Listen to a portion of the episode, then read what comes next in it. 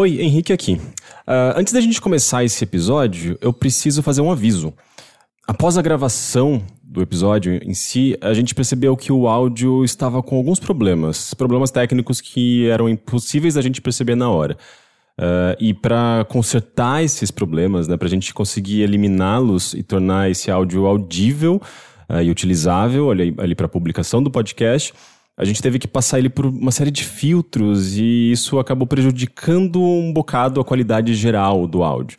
Mas bem, melhor o podcast com uh, a qualidade prejudicada, porém audível, do que um episódio completamente desperdiçado e jogado no lixo, né? Até porque essa discussão foi muito legal e a gente teve um convidado muito legal. Então, espero que vocês compreendam. Certamente nos próximos episódios a gente não vai ter esse problema, que foi uh, resultado de uma nova configuração que foi usada lá no estúdio. Mas fora isso, uh, acho que depois de um tempinho, quando vocês se acostumarem com a qualidade, talvez vocês nem percebam mais. Então, acho que fica aqui dado o recado. Espero que vocês aproveitem esse episódio. E é isso.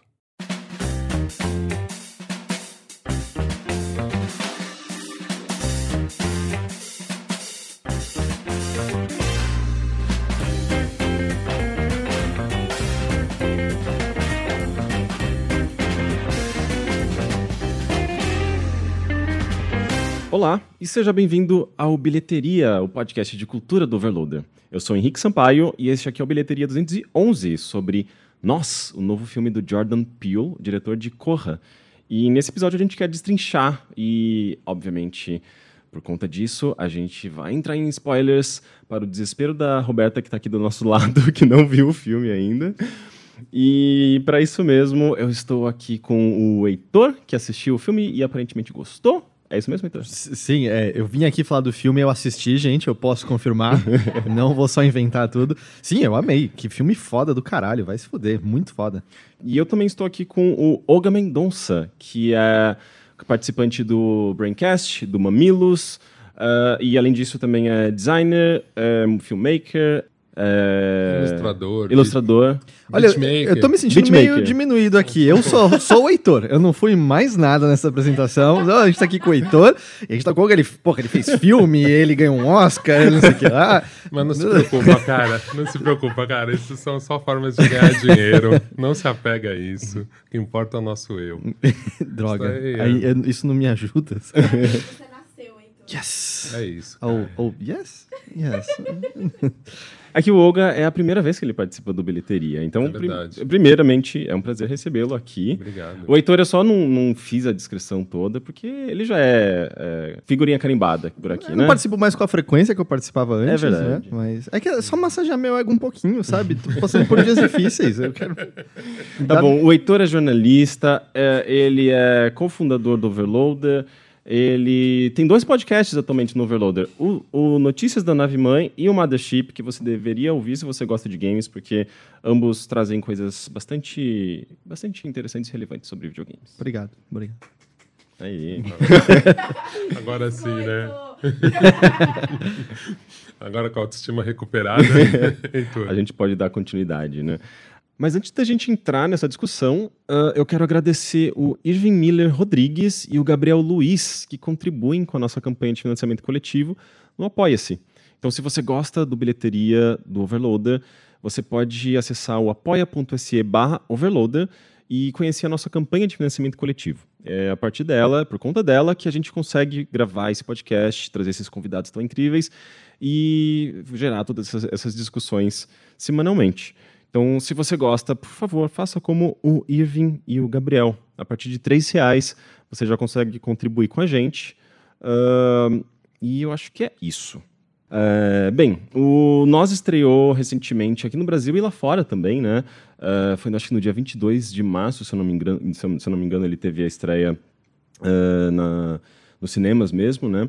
E, e ele pegou, acho que todo mundo eu não diria, não diria de surpresa, porque a, a gente já tinha tido contato com a, a, linguagem do Jordan Peele ali no Corra, mas ao mesmo tempo eu sinto que ele, uh, uh, ele causou um impacto, ele está até agora causando impacto e gerando discussões, e, e foi, foi, talvez, eu não sei, para mim foi maior do que eu tinha imaginado inicialmente.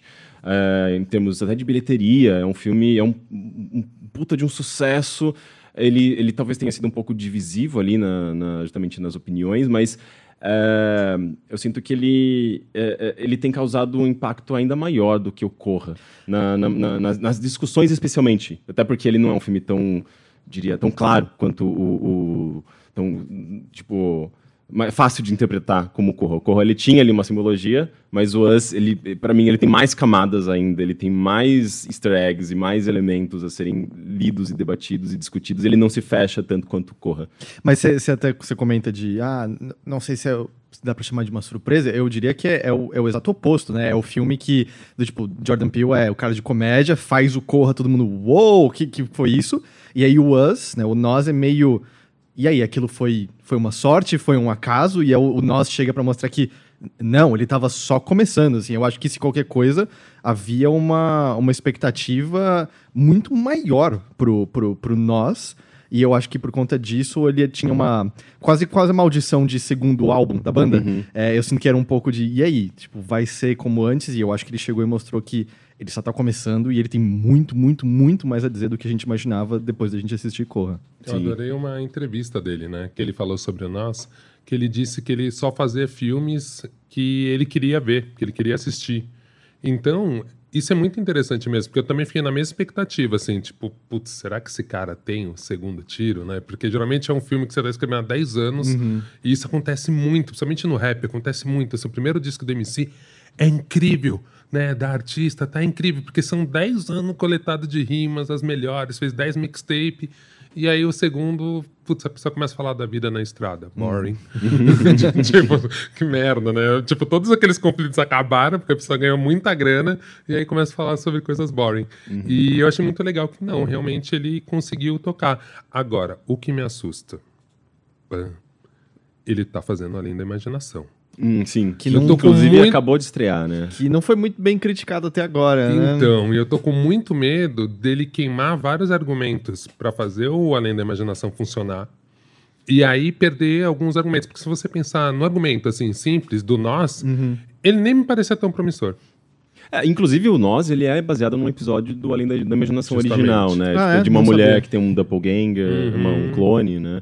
É, é engraçado, né? Eu nossa, cara, já tô avançando pra caramba. me segura. É, eu lembro que quando eu vi o trailer do Nós, eu não fiz esse link. Aí depois eu li um pouco, aí me falaram disso, mas também não me lembro dessa história, até quero assistir. Mas assistindo Nós, ele me lembrou muito o clima, a vibe, porque não é exatamente a mesma, é bem longe de ter a mesma história, do Bem Amada. Vocês assistiram esse filme? Como é chama? Bem Amada. Bem é, Amada? É, é Bem Loved, é um filme de 98, desculpe, sou velho. e é um, pra mim, me pegou muito, muito nessa questão de representatividade mesmo, né? Eu sou negro, como vocês estão ouvindo minha voz, e foi um dos primeiros filmes de terror só com negros. E era a Oprah. Quando a Oprah não era. Ah, ela já era conhecida no Brasil, mas era uma coisa meio fenômeno de TV a cabo, assim. Uhum. Mas nos Estados Unidos foi super forte. E é um filme de terror. Tem uma menina que, aliás, eu não vou me lembrar o nome. Depois a edição pode me deixar muito inteligente e eu vou falar o nome como se eu soubesse. ou, a edição pode deixar eu como eu sou mesmo, uma pessoa sem memória. Mas enfim, uma das meninas que participa do Westworld, uma das atrizes que participa do Westworld, ela fazia um papel de uma menina que ela é meio possuída. Até a interpretação lembra um pouco da Lupita. Hum. Hum. A Lupita fez bem melhor que ela, mas lembra um pouco o personagem. Então, cara, bem um flashback, assim, eu assistindo no cinema, falei, da onde tinha uma mulher falando com uma voz assim? E aí eu lembrei do Beloved, que aliás, depois vocês jogam no YouTube, cara, é uma das trilhas mais lindas e assustadoras, assim, que eu já ouvi. Assim, é... Mas Beloved, só, é só para entender, se bem amado, ele tem doppelgangers também? Ou... Não tem doppelgangers, mas o que, que me trouxe? Essa lógica de você uh, poder, até mais com o Get Out do que com esse filme, tá? No Get Out, principalmente, você tratar a escravidão como um assunto de terror, como um filme de terror para negros. Então, assim, todas essas chagas, mágoas, tem o Beloved, já é discutido. Então, assim, certamente foi alguma referência para Jordan Peele. Uh, e também o clima, eu acho. Uhum. Tem um clima de leve tensão, que é mais do Get Out, talvez, do que, do que desse filme, porque esse daqui eu acho que ele é tenso o tempo inteiro. O Get Out não, né? Sempre fica uma apreensão, fica uma coisa, você esperando acontecer alguma coisa. Esse você já entra meio meio perdido aí. E eu acho que principalmente a questão da representatividade, cara, uhum. foi o link que me trouxe, assim, sabe? Você fala assim, caramba, cara, qual foi a última vez que eu não vi negros morrerem nos 10 primeiros minutos em filmes de terror? E aí eu lembrei desse filme. E aí depois eu comecei a ver, aí lendo os textos gringos, eu vi que mais gente, não só genial, mais gente fez mais links com um livro que, que originou, que é do Toni Morrison, que originou esse filme, cara. Eu até queria legal. que o Jordan Peele falasse, falasse mais dele, para tentar trazer esse filme de volta uhum. para as novas gerações, assim, porque eu acho que é um puta filme foda, assim, e, e é curioso que, que, ele, uh, você vê muitas referências a outros filmes no, no nosso, né, tipo Goonies, uh, uhum. uh, tem muita coisa ali de cultura pop, né, Michael Jackson. Sim, o Iluminado, o Iluminado, referenciado. algumas coisas um pouco mais obscuras. É, tanto referências diretas quanto, quanto como citações, assim, ou o que parece ser citações, mas Uh, uh, esse filme eu não, não tinha ouvido falar, assim, ninguém puxando, traçando qualquer link, né? Eu uhum. tinha visto, visto uh, esses, esses elos com esses filmes que a gente conhece mais, né? De cultura uhum. pop, assim, mais hardcore. Agora, esse daí eu não conhecia. Ele, ele, ele, ele você acha que... Nos Estados Unidos ele fez muito sucesso, ah, nos Estados Unidos. porque era o cara que fez o Filadélfia hum, e fez sim. o Silêncio dos Inocentes. Uhum. Não vou me lembrar o nome do diretor, obviamente. Já avisei pra vocês que não tenho memória. Ela é meio falha, meio louca. E então lá ele fez muitos. E era Oprah, né? É, ah, então, tipo, cara, não tinha o que errar, assim. Uhum. E parece que ele é um filme. Na época, ele era um filme bem contestado. Tanto que eu lembro, assim, muita gente não gostou, não entendeu. Porque ele não era um terrorzão, ele é um terror psicológico, ele tinha essa coisa do racismo meio misturada, porque você tinha que interpretar isso, porque não tem personagens brancos oprimindo. Uhum. São uma casa, uma família, meu, Ohio, putz, interior e essa casa meio tem um espírito que ronda essa casa. E depois, quando chega uma pessoa nova, que é essa menina, essa atriz, que eu não me lembro o nome, e ela meio que traz de volta esse espírito. Só que, cara, é, é muito interessante. Só que eu me lembro na época, eu ainda jovenzito, tipo, já gostava de cinema cabeçudo tal, tentando entender. Isso mesmo. Ó, agora eu tive uma ajuda. Volta aí a ajuda. é... Deixa eu ver o nome, não me lembro mesmo. Ah, é a Tandy Newton, gente. Tandy Newton é a? É ah. essa menina, essa é a atriz que, tipo, hum, é a que chega e que faz uma interpretação, tipo, de possuída, ah, que é muito interessante, sim. Eu me lembro disso, eu me lembro de não gostar da, da interpretação dela, mas ao mesmo tempo me marcar muito, porque é meio carregadona, assim. Uhum. Mas eu, eu lembro que tinha muito uma coisa, assim, pelo menos entre os amigos na época, de tipo assim, você gostou do filme? É, Sério. Uhum. Tipo, assim, era, é meio aquele filme que assim, era feio você falar que você não gostou, porque, porque parecia que você não mundo... entendeu. Uhum. Uhum. Só que agora que eu tenho mais maturidade, eu reassisti alguns anos atrás, eu falei, cara, esse é um puta filme.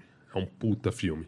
Entendendo o tempo do cinema de hoje. Uhum. Então, assim, eu falei, cara, esse filme é legal, ele tem coisas legais. Já achei que a Tandy não estava tão boa, já tive a coisa mais crítica de falar, ah, mas por outro lado é muito legal o desapego dela, porque assim, meu, ela se joga, ela, tipo, ela era meio estreante, assim, ela é uma atriz super bonita e ela fazia filme bobo. Uhum. E nesse ela se acaba, assim, ela não tá se importando nem um pouquinho com a imagem. Só que eu acho que é um pouco carregado. Hoje em dia ela tá no Westworld, né? Isso, Isso ela é uma das, da, das personagens principais uhum. até. Uhum. Interessante. É, eu, não, eu não conhecia esse filme. Uh, e, é, e, é, curioso que ele estava numa época em que não se falava tão abertamente, talvez, talvez até porque a gente não tinha internet, né? Uh, mas não se falava tanto da, de, de, questões raciais mesmo, especialmente no cinema. A gente não tinha. Uh, tinha. Eu acho que o nós toca, talvez, nessa questão de não se falava, depende do seu ponto de vista, porque uhum. tava é. ali o tempo todo. Era não, que dependia do quanto. Eu acho que a própria questão do, do a corrente humana ali em volta, com esse tipo de, de evento beneficente que os anos 80 e anos 90 é, é, promoviam, que era muito mais um show para celebridades em volta do que para quem necessitava daquela ajuda de fato. É um comentário também em si muito grande essa questão de é que agora tá exposto. É porque agora os Tethered emergiram e estão na nossa frente. Isso sempre esteve lá. Eu acho que acho que os dois filmes do Jordan Peele, mas o Nós mais do que do que o Corra, são um pouco sobre essa noção de, ah, isso não existia antes, né? Isso veio agora, tipo, não, não, não. É, de onde você tava não existia. Sempre uhum. existiu isso aqui. Assim, é que, que a, não, a grande diferença tá agora. Tá falando, não teve um grande. Eu não, eu me lembro também de cabeça, tipo assim, em 98 teve um grande filme negro. Uhum. Porque, tipo assim, em 89 teve Faça Coisa Certa. Uhum. E a partir do ah, Faça ah, Coisa Certa, muita gente se ligou. Uhum. Aí depois tinha uns outros que filmes é do, mais. Spike, do Spike, do Spike é, o, o, melhor filme do Spike Lee. Um obra-prima clássica. Uhum. Posso gravar três podcasts sobre ele. Tem, pelo menos até pouco tempo, tinha no Netflix, para quem se interessar. Tem uhum. sim. Aliás, ó, eu já dei essa dica, não sei aonde. Do The Right Tank tem uma coisa que é muito legal, que é o extra. O extra desse filme o... tinha no DVD e eu achei no YouTube. Hum. O Spike Lee chamou um documentarista negro muito famoso na década de 60, que era tipo o Goulart de Andrade pra gente o cara que fazia documentário na televisão de lá. E esse cara acompanhou, fez um making off do Do The Right Tank. Só que ele foi além. Ele começou a entrevistar a galera que trabalhou pro Spike Lee. Porque o Spike Lee ele gravou, né, numa parte do Brooklyn, em Bed-Stuy, que ainda não estava gentrificada. Então, cara, foi mó treta. Ele teve que, tipo, meu, negociar com todo mundo. Aquela pizzaria não existia. Uhum. Eu, eu fui para lá e eu passei na rua que era a pizzaria, né? Eles só montaram e tal. Mas, assim, ele teve que contratar gente da comunidade. E é, é que não quero ficar dando spoiler. Mas enfim, tem um personagem principal que vai guiando o making off. O making off é uma porra de um filme que incrível legal. também. Então é uma coisa que assim, às vezes passa. Né? É, não tinha a menor ideia que isso existia. E vale muito a pena se você conseguir o DVD, que sempre estava de graça na, na, Americanas, né? Chega Blockbuster, assim, eu comprei dois. E tinha um DVD que tinha o áudio do diretor também, que, meu, era um dos poucos que valia a pena, assim ouvir mesmo. Tipo, todos os comentários são super pertinentes. Eu acho que é uma coisa que a gente perde com Netflix, né? Que a gente perde e nem se toca de, de, desses extras que volta e meia tem coisas muito, muito sim, legais. Sim, realmente. Assim, é, tipo, é onde se aprofundar na obra mesmo, né? E o Spike Lee, acho que ele conseguiu fazer um, alguns filmes com, com essas camadas de leitura, assim. E, putz, eu super indico, assim, cara. É um dos filmes que eu mais gosto e um dos filmes que eu acho que se manteve atual mesmo. Uhum. Nessa, porque é isso, né? Essa questão racial no cinema, as discussões, não exatamente que elas evoluíram, mas elas ficaram mais complexas. Uhum. E aí, cara, quando você vê esse filme, tá toda a complexibilidade ainda lá. Discutindo gentrificação, uhum. discutindo racismo com gentrificação. E aí, quando você tem oportunidade de ir para lá e ver é, eu fico brincando, né? Porque você tem o, Everybody Hate Chris, que é a visão divertida, ao mesmo tempo estão as críticas ali.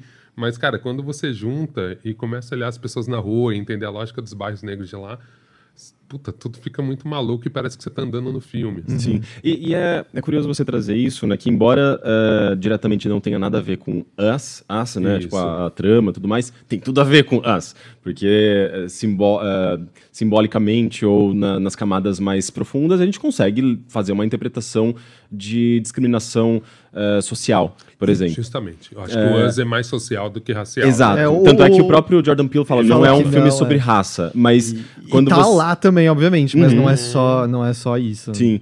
Uh, e ao mesmo tempo, é, também é legal trazer o, o, Spike Lee, porque ele, ele, ele trabalha, ele trabalhou com o, o Jordan Peele no próprio Black, Black Clansman, que, que é da, da produtora do Jordan Peele, né? A Monkey Paul, Isso. que fez o, o, Get Out, que fez o Black, Black Clansman, agora o As, e, e agora também está lançando o Twilight Zone, né? O Além da, da Imaginação. Uh, então, são, são vozes uh, uh, próximas ali, né? Em termos uhum. de. Uh, são, são provavelmente amigos, eu não, eu não tenho muita informação sobre isso, mas eu sinto que tem essa proximidade entre as, a própria linguagem um pouco do, que, eles, que eles trabalham, assim, né? mas eu acho interessante isso. O As, eu, eu, eu, eu saí do cinema meio que sem entender muito bem, né? Eu acho que essa foi meio que uh, essa, essa leitura, né, tipo, da discriminação social, dessa desigualdade social, uh, do que eu estava lendo, em alguns textos, né, tipo, que em inglês eles chamam de classism, né, tipo, uhum, classismo. classismo. Uh, é uma leitura que eu só fui ter depois. Uh, de justamente lendo algumas coisas, algumas, algumas interpreta interpretações, porque na hora que eu saí do cinema eu fiquei meio. Hum, eu ainda não sei sobre o que é esse filme. Eu não sei se é porque eu sou um, um, homem branco morando no Brasil, que ob obviamente a gente tem nossos problemas sociais e discriminações talvez uh, tão uh, evidentes e grandes quanto nos Estados Unidos, se não maior, né? Tipo, em termos de, de, de uh, uh, discrepância social, econômica e tudo uhum. mais. Uh, mas uh, eu sinto que uh, talvez ele fale com mais clareza para o público norte-americano, até por conta dessas refer referências culturais, né? Tipo, como o Hands Across America, é isso? Uhum. mas, enfim, qual foi a reação que vocês tiveram quando vocês saíram do, do cinema? Vocês tinham, digamos, uma interpretação clara do que o filme estava querendo dizer? Ou vocês saíram confusos, como eu saí confuso? Eu, eu obviamente, assim, eu, saí com uma interpretação, quanto mais fui ler, eu ah, ok, tem, tem muito mais do que eu achava. Mas eu acho que, mesmo na sua camada mais básica, como um filme de terror, um thriller, eu acho que ele funciona de maneira estupenda, assim. É um filme é. visualmente lindo, lindo, uhum. lindo. A Lupita merece todos os prêmios imagináveis pela atuação dela. Uhum. Eu acho que mesmo que você se dispa de tentar interpretar algo mais profundo, eu acho que existe uma, uma parte da, do, do, ato de assistir o filme que também precisa de um pouco dessa, dessa coisa mais um pouco solta. Eu acho que ele funciona muito, muito bem. É um bom filme de terror, assim, a, além de todas as outras coisas, uhum. é um uhum. bom filme de terror. É, se, se você não entra nas camadas mais profundas ou procura interpretações para todos os, uh, os símbolos e signos que ele está explorando ali, né? Se você não tenta entender, por exemplo, ah, o que, que a cor vermelha pode significar, atrelar o nome da personagem Red, do... se você esquece tudo isso, ele funciona. Né? Isso que eu acho interessante. Você não precisa entrar uh, nessa, nessas camadas mais profundas para entender o filme. Só que eu acho que ele se torna um filme muito mais fraco, se, se você não, não, não busca essas interpretações. Que, que foi justamente a minha, muito da minha confusão, sabe? Eu saí do cinema falando, eu entendo o que aconteceu, eu entendo uh, que eu entendo que a Adelaide é, é a Red, entendo que existiu essa troca, é, eu entendo que, de acordo com a explicação da, da Red, né, existia esse experimento uh, que fazia com que as pessoas tivessem essas, esses corpos, digamos, sem alma no, no, no subterrâneo. Uh, mas só isso para mim tipo era meio ah tudo se encaixa tá explicado tem uma razão mas para mim não era suficiente para que o filme fosse bom. Daí de repente quando eu comecei a, a tentar ter uma, uma, uma, leitura mais alegórica de tudo isso, o que, que o underground ali, o que, que essas, essas pessoas uh, esquecidas, ignoradas, uh, representavam, né, que no próprio filme eles falam, tipo, nós somos americanos. Uhum. E isso é muito emblemático, né, tipo, eles não são apenas sombras, uh, tipo, de um experimento maléfico, eles são mais do que isso. Uh, e daí quando eu comecei a colocar significado, sentido nessas, né, nessas sabe, para mim é meio que um invólucro, assim, um negócio que você precisa de um significado para que aquilo se torne maior. Daí eu acho que o filme começou a ficar bom para mim, porque eu saí do cinema meio decepcionado, sabe, só com a camada superficial. Eu, eu, eu, não, eu, não, eu não tinha feito essas leituras, então eu fiquei meio é, tipo, é, para mim pode ser qualquer coisa, sabe? Tipo, hum. aí quando eu comecei a justamente dar, dar forma a essas a, a, a, esses, esses elementos e fazer as conexões, daí as coisas começaram a ficar mais interessantes para mim, sabe? Eu falei, ah, eu acho que talvez eu goste, de, goste desse filme. Para mim, para mim foi engraçado, assim. Primeiro que foi um pouco... Eu, eu acho assim, se você tem um background de cultura negra, mesmo esse filme não sendo o filme exatamente dessa questão racial, e não é mesmo, uh, você já toma spoiler logo de cara. A porra da camisa do thriller. Na hora que eu vi a camisa do thriller, eu fiquei assim, já joguei minha mente pro final. Ela é o cara do mal. Uhum. Ela é a, a, cópia do mal. Porque é o final do thriller. Do clipe do Michael Jackson. É, o Michael Jackson, ele é. Ele Quando ele vira. Eu não lembro, na verdade. Lembra? Ele, a é. última cena ele vira e se vê que ele é lobisomem. Ele vira e dá um sorriso pra menina rindo. Eu falei assim: ele não vai fazer isso. então eu já assisti com essa bombinha.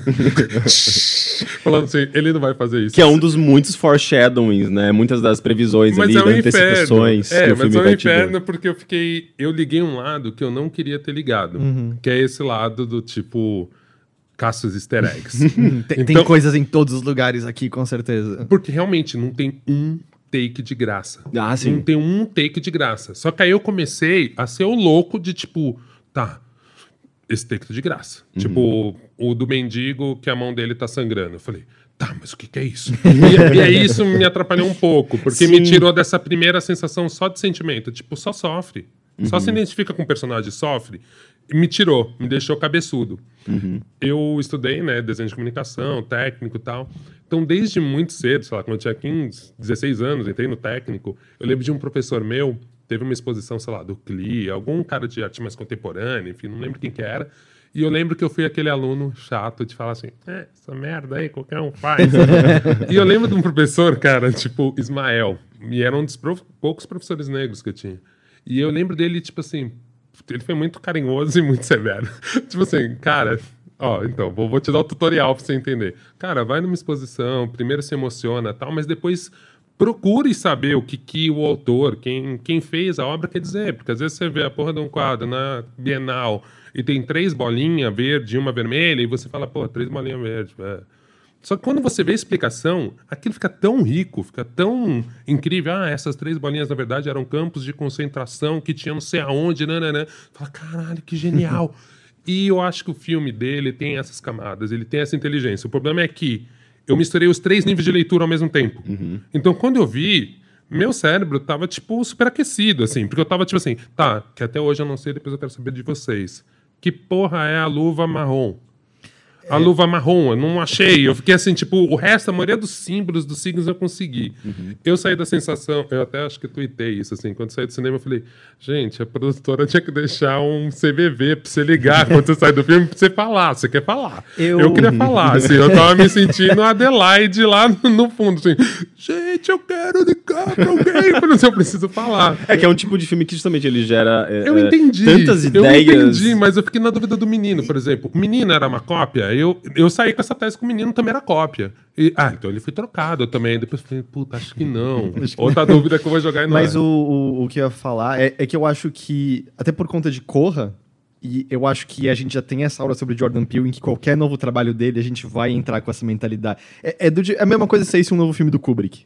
Você não veria sem a mentalidade cabeçuda de o que, que tudo isso quer dizer. Uhum. Eu, vou, eu, vou, eu essa... vou até mais além. Eu vou até mais além, cara. This is America. Uhum. Pra molecada mais nova, Desamérica fez isso. Uhum. Agora, qualquer merda que você vê, tipo, qualquer clipe que você vê que tem negão envolvido e um símbolo que você não entendeu, caralho, tem alguma coisa pra decifrar. Né? E é isso que eu falo. Quem tem cultura negra de background, fala, velho, tá, tá normal, eu tô tranquilo, eu tô, tô cegado aqui. Thriller, já sei. É que essa Tal. coisa engraçada. Agora, quem não tem, parece que tudo é mais misterioso do que é, na real. E, e essa coisa engraçada, assim, tipo, o This is America, o grande coisa bizarra é que, mas, gente, ele funciona porque ele é explícito, ele funciona porque, tipo, não tem tanta coisa escondida ainda assim. No caso do Us, é que eu acho que ele funciona nessa camada inicial e aí depois tem as coisas para você cavar lá fundo. Agora, a questão da luva, eu li entrevistas com a figurinista. Ah, que ótimo. Parece que a ideia é que. Já valeu minha vida.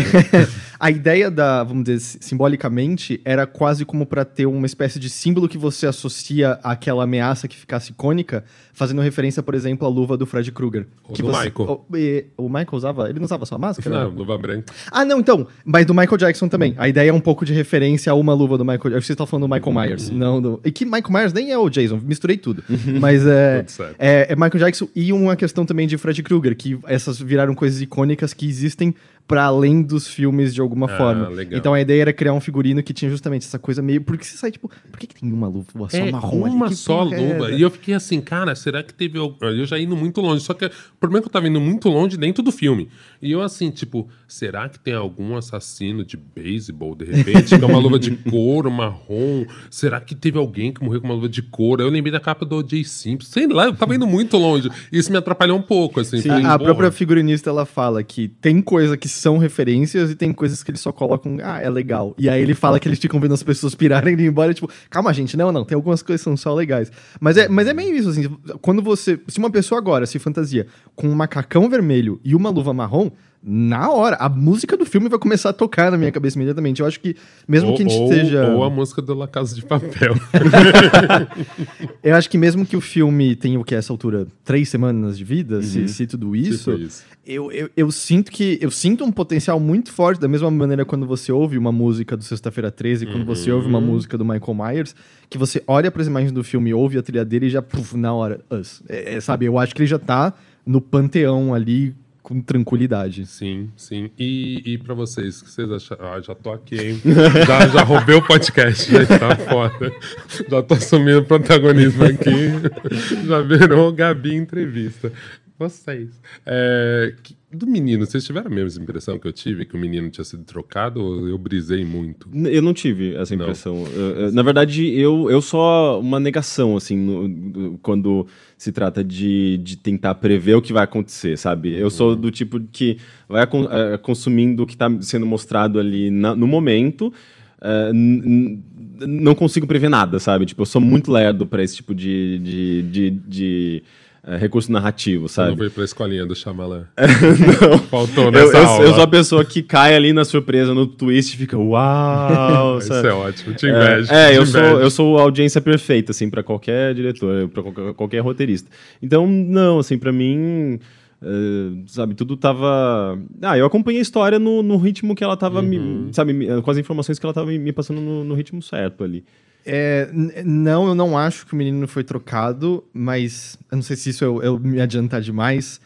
O que eu acho que causa essa coisa, tipo, de onde ele está inserido exatamente, é porque, assim como ocorre, acho que a gente pode falar que um tema central é apagamento da identidade e substituição da sua identidade. Uhum.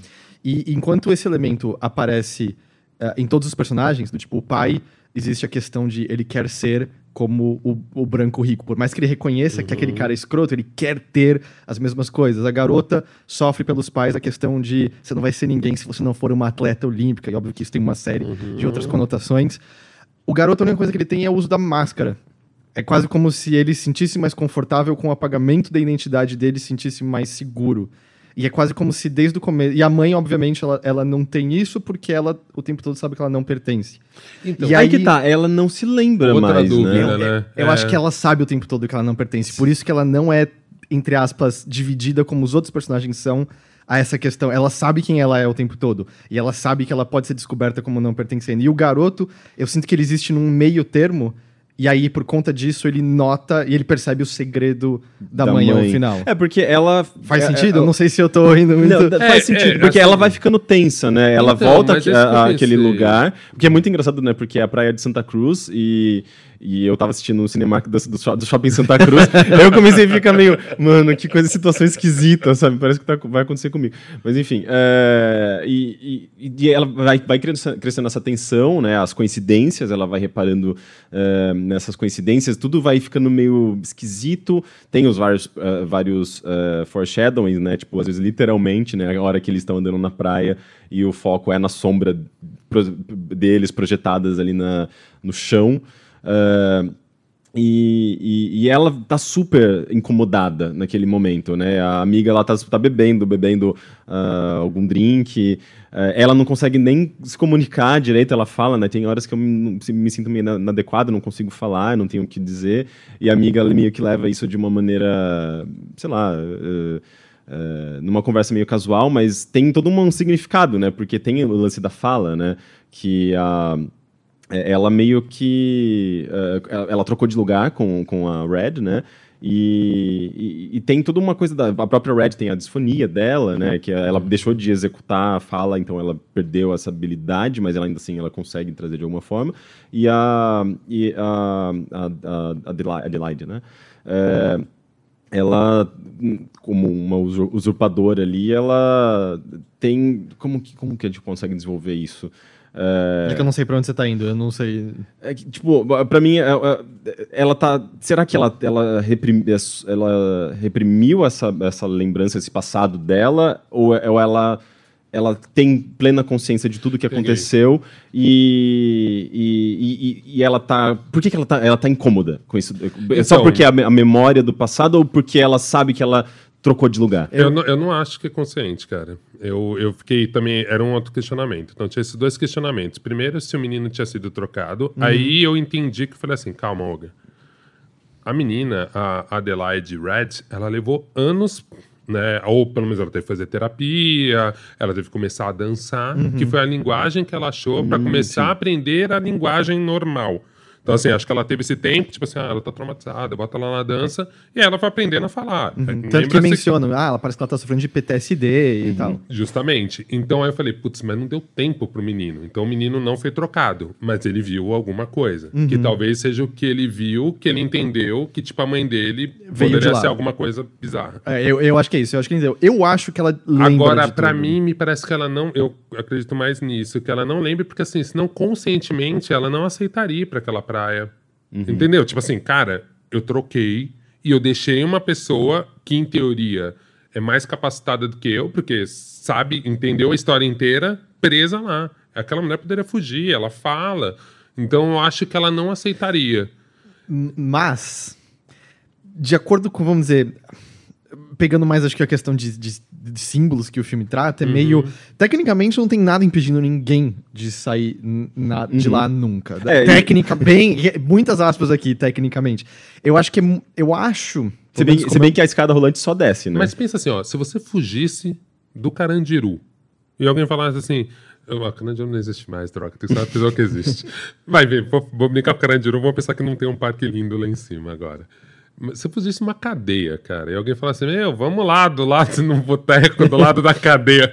Cara, até pela vibe você não iria, sabe? Tipo assim, e me parece que ela tá meio nessa sensação assim, cara, tem alguma coisa em mim. E aí começa aquele, todos aqueles avisos, né? Uhum. das coincidências que uhum. vão aparecendo. Os duplos e tudo. Mas é que ao mesmo tempo, eu acho que existe. Eu acho que existem duas coisas. Um, acho que numa, numa, numa parte mais uhum. rasa é a questão de parecer normal, a questão de parecer que não tem nada de errado em relação a isso. Porque ela, em certo momento, fala pro marido, ou, oh, pra mim é importante, vamos embora daqui. E ele ainda tá meio, mas são nossas férias, que porra é, sabe? Eu acho que tem uma questão de, de parecer que isso tá ok, mas acho que pegando a questão um pouco mais símbolo, se a gente pra, for pra questão classicista do filme, uhum. quantos exemplos a gente não tem de pessoas que sofrem alguma espécie de ascensão, muito literal, numa escada rolante no filme, uhum. que se distanciam de onde elas vieram e imediatamente acham, não, eu jamais voltaria para lá. Eu nunca mais estarei naquele lugar de novo e esse distanciamento acontece imediatamente. É legal esse que você faz, porque você diz. Então talvez a pessoa ela tivesse meio fingindo a origem dela, né? Tipo, cara, negando a origem e ali só num fingimento. Uhum. É, eu, eu não sei se eu compro tanto essa, essa lógica, mas mais por causa disso, assim, eu acho que ela deixaria mais explícito no filme, que poderia ficar muito interessante, porque aí o Jordan Peele teria que criar alguma armadilha para ela ter que, opa... É normal. Mas ela se sente, né? Ela é totalmente travada naquele começo. Ela não consegue então, conversar com as pessoas na praia. Mas eu fiquei com dúvida assim, Heitor. Você acha que ela deixaria o filho dela? Ela tava tensa. Mas, cara, eu acho que ela não deixaria o filho, tipo, ir no banheiro sozinho. Uhum. Ela poderia ter ido com ele naquela hora, né? Ah, tipo, ele tá dando um rolê. Eu acho que ela ficaria muito mais atenta, sabe? Sei.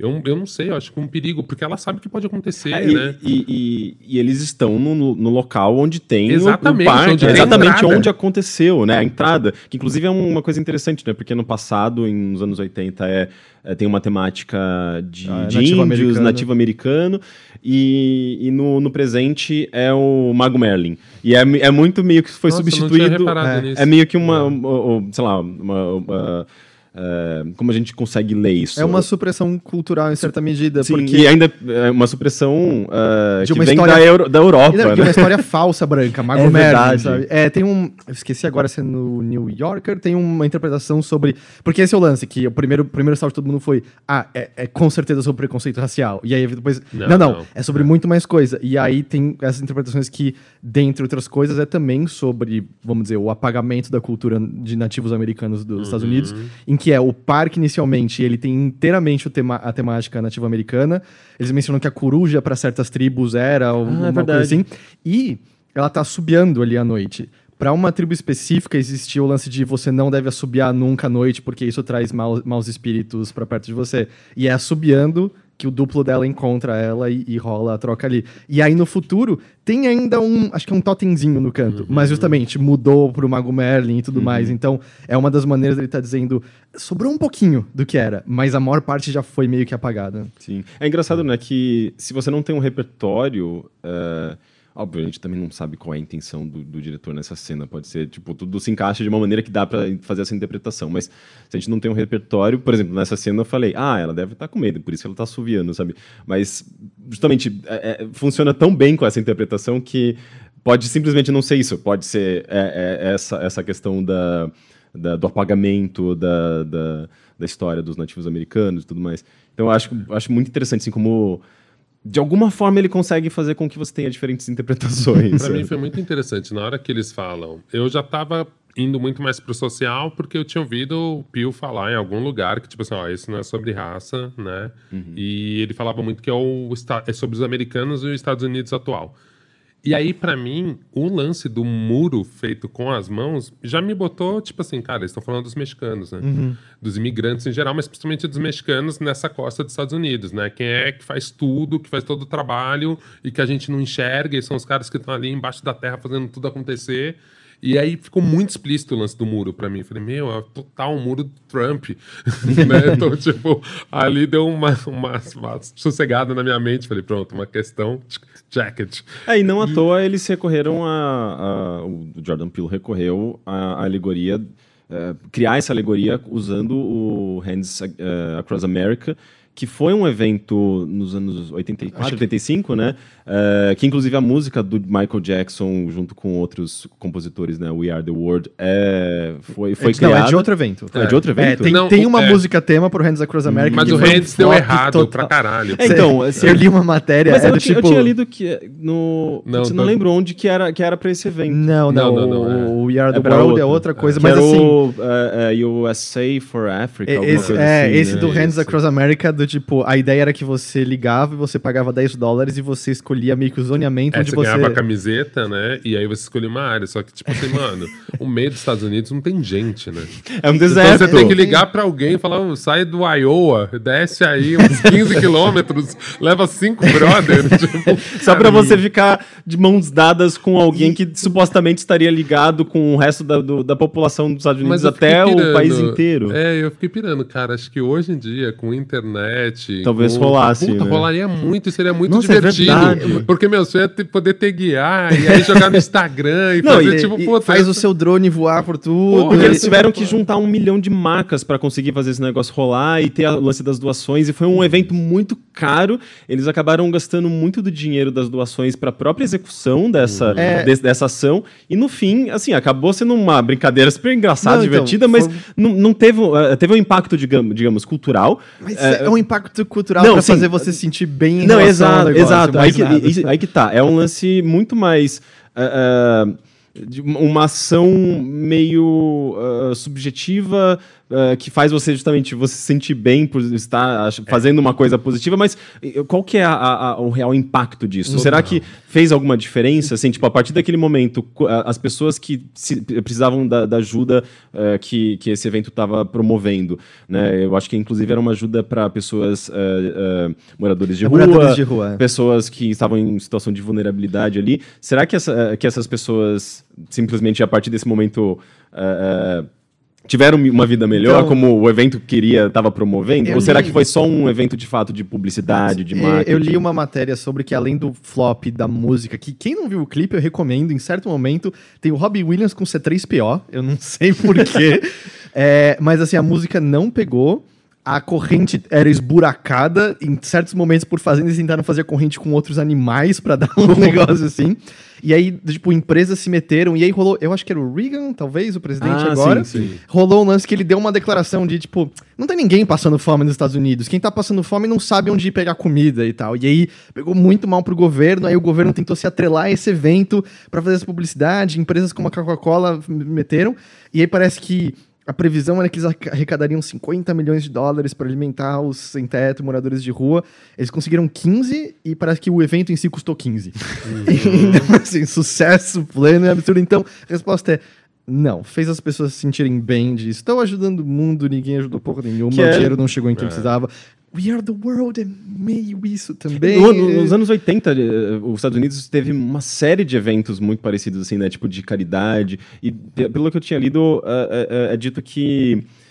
ao menos começou a surgir mais essa, esse movimento de, de é, da pessoa se voluntariar e fazer algum trabalho, um serviço social, é, caridade mesmo, pelo menos teve esse impacto sim, positivo é, de, de, de, mostrar às pessoas que elas podem fazer alguma diferença, tipo, você poder ajudar alguém, mas de, de, por outro lado, tudo isso foi, nos passou de, um, de uma ação publicitária, sabe? E, e, e tem esse lado meio hipócrita, né? Tipo, de de você achar que está fazendo, uh, uh, causando algum impacto na sociedade, quando na verdade, sei lá, é um negócio muito mais para massagear uh, esse seu ego e massagear essa, essa, uh, essa sua uh, necessidade de querer causar, ajudar, mas talvez não seja uma necessidade tão real, assim, sabe? É mais uma, uh, uma sei lá, uma coisa meio ilusória. E, e, é... e, o filme parece que ele toca um pouco nisso, né? Nessa hipocrisia. Eu, eu acho, esse, esse é um gancho bom. Assim, eu também tive essa sensação na hora que eu vi, achei do caralho. Que falei, cara, é muito que os movimentos negros falam muito assim. A mão branca salvadora, legal. Uhum. Você resolveu sua culpa aí, você uhum. deu o dinheirinho, você não sabe nem pra onde vai. A gente deu um Oscar pro Green Book, tá? Pois sabe? é. né? É, é, Green Book é mais profundo ainda, né? Porque assim, a, o Green Book é a terapia de um diretor sacana, sabe? De um branco que errou muito e o cara, tipo, fez a terapia dele mais cara do mundo. Que eu falava, galera, virei uma pessoa legal, caguei uma puta história incrível que é o Green Book. Uhum. Eu lembro quando eu vi o nome do Green Book, falei, mano do céu, vai dar muito certo isso daí, cara. Essa história é fantástica. E aí, quando eu vi o filme, eu falei, puta que merda. Assim, foi um filme que eu assisti passando raiva só. Uhum. É, a gente, a gente conversou aqui no Green Book, inclusive com a Roberta. Aqui no Green Book? Não, aqui no. gente, viajei. É, é, a fome batendo. Uhum. É, a gente conversou aqui no Bilheteria sobre o Green Book com a Roberta e com o Pablo Vilaça e. Ah, e ficou muito claro, assim, o, o Pablo deu, deu uma aula, assim, inclusive, de, uhum. de, justamente de como parece que é um filme Uh, justamente com uma perspectiva do homem branco que tenta, parece que, resolver o racismo. Né? No fim do filme, Mas o que me parece é que, que tá resolvido o problema. Exato. Não, o personagem é ele, assim, cara, ó, eu sou um branco legal, tá? Ó, fiz umas merda no passado, mas agora sou um branco legal. Tô querendo ficar perto de vocês. Uhum. E aí você usa o Spike Lee, né? Tem o lance do Magical Negro. Uhum, né? Então, assim, você usa o Magical Negro, né? Você tem um personagem preto ali de escada, jogando todo mundo para cima que é um pouco a série nova da Netflix sobre mulheres, que eu tô, tô assistindo. Nem vou falar muito, não, nem vou falar muito, porque mas... eu acho que tem mulheres que podem questionar mais. Tem uma uhum. série nova da Netflix. Mas, mas que beleza. Isso. Hum. Que é isso, cara. Tipo, nem assisti inteiro. Mas assim. A Roberta parece indignada com a série. Eu sou amigo, sou amigo da Paty, amo a Paty. E, tipo assim, vendo, eu fiquei assim, puta que pariu, velho. Diretor homem, branco carioca. sem problema com carioca, sou paulistano, sem problemas. Mas enfim, eu falei, gente, tipo, sério mesmo que vocês estão caindo nesse golpe agora, 2019? Hum. E, eu, eu, depois acho... do Green Book? Sim, eu, eu, não, eu não acho que é uma regra, porque, por exemplo, a gente tem alguns exemplos de, de séries ou filmes que tem ali uma perspectiva, sei lá, masculina que representa sim, feminilidade, mas que sim. funciona. Tipo, uh, uh, Big Little Lies, ou Li Little Big Lies, é, Big Little Lies, eu sim. acho excelente. Assim, Meu. ele é super feminista, mas embora tenha um diretor uh, masculino. Sim, eu, assim, só para para deixar claro isso, eu acho que a discussão real sobre o lugar de fala não é calar uhum. alguém que não tem a sua vivência, não é essa mesmo. Agora, é falar da sua perspectiva. Tanto que nesse ponto eu entrei numa discussão bem grande sobre Roma. Uhum. Roma, para mim, é um filme que eu acho muito interessante isso. Assim, tem, tem várias outras questões com Roma, mas é o lugar, é, é assim, é o lugar de fala que tem afeto, que tem um monte de complicação nisso, porque é um lugar de fala muito afetuoso da memória uhum. de um cara branco rico no México. Uhum. Né? E ele foi muito inteligente porque ele chega e chama uma atriz que, tipo, realmente é aquela figura personificada, então ele não ele nem dá voz, né, direito para personagem, então assim, ele não rouba mesmo o lugar de fala dele, ele só mostra ali e você percebe que assim, cara, esse filme é sobre a memória desse cara que, que é mexida com dor, que é mexida, que tem ali também um, um resquício escravocrata do tempo, a gente não pode ser anacrônico e achar que também apesar de persistir isso, eu consigo entender a visão que ele tinha sendo criança e como ele romantizou aquilo. Diferente, por exemplo, do filme da Ana Mulher Arte, o Que Horas Ela Volta. Ah, que a Ana não, a Ana ela, ela fala assim, cara, eu vou falar para uma empregada, eu, eu botei voz nessa empregada, ela faz um filme que eu acho interessante, mas me incomoda mais, porque eu falo assim, Ana, tipo, você pegou o lugar de fala de uma mulher negra. Você botou a Regina Casé em vez de botar uma atriz negra, por exemplo, que seria bem mais legal. O filme, para mim, teria muito mais impacto né? Então você pega a Regina Casé, uma global, e a gente entende, né, cara? É filme, você tem que botar alguém conhecido para uhum. conseguir uma grana. Mas assim, cara, não tinha nenhuma atriz negra conhecida. Então, assim, você escreve o roteiro, você se bota no lugar dela. Eu acho muito pior pensando nessa perspectiva de lugar de fala e nessa perspectiva mais abrangente. Assim, não tem problema uma pessoa falar né? Tipo, é óbvio, acho que homens podem fazer, enfim, eu, sim, sou negro, né, cara? Muita gente já falou que eu não podia fazer as coisas, não vou ser eu que vou falar para as pessoas que elas não podem fazer. Uhum. Mas eu acho que você tem uma, uma inteligência, uma sagacidade. E eu acho que o Roma, para mim, me mostrou muito isso. Falei assim, cara, olha como esse cara fez de forma brilhante, assim. Eu não me sinto incomodado por essa questão do lugar de fala, porque para mim tá muito defendido, assim. Amigão, se você entrou nesse filme, você tá entendendo o que que é, né? Uhum. Você tá entendendo quem são os personagens. A personagem principal não fala praticamente, a gente só vê o sofrimento nela. Já o Que Horas Ela Volta aqui, cumpre meu lado, né, tipo, esquerdista, de falar, cara, tá aí, ó, a filha é o grande cala-boca. Ela fala, ó, essa merda não vai continuar me incomoda nisso. Eu falo assim, pô, sério mesmo, Ana? Não podia ter uma personagem que fosse negra ou, nossa, isso é muito complicado falar, mas eu vou falar de uma forma bem sulista, tá? Ou que tivesse traços que os pessoal do Sudeste, que os sudestinos identificam como traços nordestinos, porque a gente sabe que o Nordeste tem uma puta variedade. Uhum. Então, acho que ali, por exemplo, me incomoda mais. Mesmo a Ana sendo mulher, eu falo assim, porra, né? Mas nem a roteirista é preta, mas nem a diretora é preta, tipo, não tem nenhum preto aí. É porque Regina é... Casé, que, tipo, meu, viveu em cima de uma estética de pobreza, ela, ela falava pelos pretos em todos os programas uhum. que a gente via. Quer dizer, me incomoda muito mais. Por isso que eu falo, realmente agora a gente está no momento que a gente tem que evoluir essa história, né? Então, assim, não tô batendo no cara do Green Book só pelo fato dele ser um branco fazendo um filme contando essa história. Tanto que eu entendo, o personagem dele é isso mesmo. Tá falando a história de um branco que evolui nessa relação social e mostra que ele é bom. E eu falo assim, velho, sério. Sério que você tem que usar, porra, puta, puta mote bom, uhum. queimar um puta ator bom para contar essa história que você podia falar de futebol, você podia fazer alegoria com qualquer desgraça. Agora, racismo agora, puta, foi um pensamento muito do mal. Ele queria ganhar. Ele queria ganhar. Ele falou, cara, se eu falar desse tema agora, depois de Moonlight, depois de... Puta, eu vou ganhar, sabe? Me parece que foi muito uma coisa pensada. Uhum. Então, é, não, foi um lugar que me pegou. Faz assim. sentido. E, e, e, o que me acha, é, o que eu acho interessante também no, no, no As é, é que é, justamente mesmo se você não fizer uma leitura uh, política, social, uh, ele funciona como um filme de terror, digamos, normal, uh, tipo, divertido, com, com partes ali de, de, assustadoras, com tensão e tudo mais, com uma família negra, sabe? Tipo, você tem. É, é, é meio né? aquela coisa, normalizar é, que o cinema pode ser é, ter uma família negra, uma representação de, de uma família negra como qualquer outra, sabe? Que é a lógica S da Shonda Rhimes, né? Uhum. No, tipo, meu, ah, advogado é preta, melhor advogado que dá aula é preta. Ponto. não tem o que explicando. Não, é, não, não, entra em detalhes e é simplesmente é só isso, né? É naturalizando essa situação uhum. porque existe, porque é normal, porque é, é, se, se, se existem famílias Uh, assim, porque elas não estão no cinema? Por que, uhum. que não existe essa representação no cinema? Uh, quando a gente falou da Capitã Marvel, a gente falou um pouco, o Heitor falou sobre como existia uma pressão muito grande em cima desse filme, uh, porque ele tem que carregar, de repente, toda uma mensagem feminista, não sei o quê mas não pode ser só sobre um filme sobre uma mulher, uma, uma, uma heroína. É, tipo, precisa sempre ter essa expectativa em torno de, do que o filme vai representar, do que ele vai significar. A gente não pode simplesmente tratar como a gente trata o, os filmes é, de é, personagens masculinos e heróis masculinos. E, e com Asa eu sinto que tipo ele pode, ele tem essa, essa carga, mas ele também, você também pode ser, só ver como, putz, é um, é um filme de uma família em apuros e sobrevivendo a uma situação completamente absurda, como a gente viu em tantas vezes, né? Tipo, famílias é, brancas. Isso, isso, é muito interessante. Acho que, gente, acho que, a gente, talvez se repita um pouco, mas isso é muito interessante mesmo, porque o Get Out, eu acho que se a pessoa não tiver um background de cultura negra, ela vê um bom filme, uhum. mas ela perde um puta filme. Então ela fala, cara, me diverti, aqui foi legal.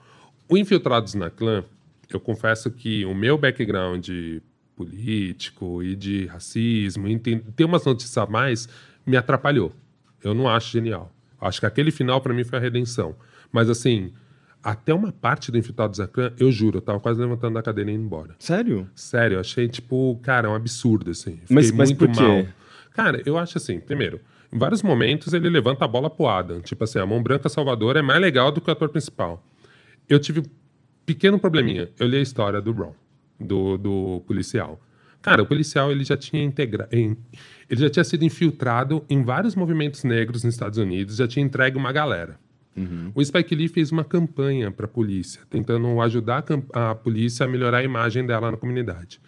Não sou uma pessoa completamente contra a polícia, mas eu entendo que a polícia dos Estados Unidos principalmente lá, mais do que aqui, eu acho, até pensando proporcionalmente, pensando que negros lá são 13% só da população, eles encarceram muita gente. Uhum. Eles matam muita gente. a gente tava falando do, do, The Right Thing, né? Do tipo, o cataclismo ali do filme principal é já mostrando violência Então, assim, para mim foi muito assustador esse cara que sai dali contar aquela história. Aí eu ficava assim, no meio do filme, por isso que eu falo, me atrapalhou ter tudo isso. Bagagem. Ficava, porque assim, o filme é muito divertido. Se você desliga o cérebro, você vai tranquilo eu não estava conseguindo desligar o cérebro, porque logo no começo eu achava muito irreal a motivação daquele personagem. Como um negro nos anos 60 nos Estados Unidos, tipo, não vai ser Black Panther.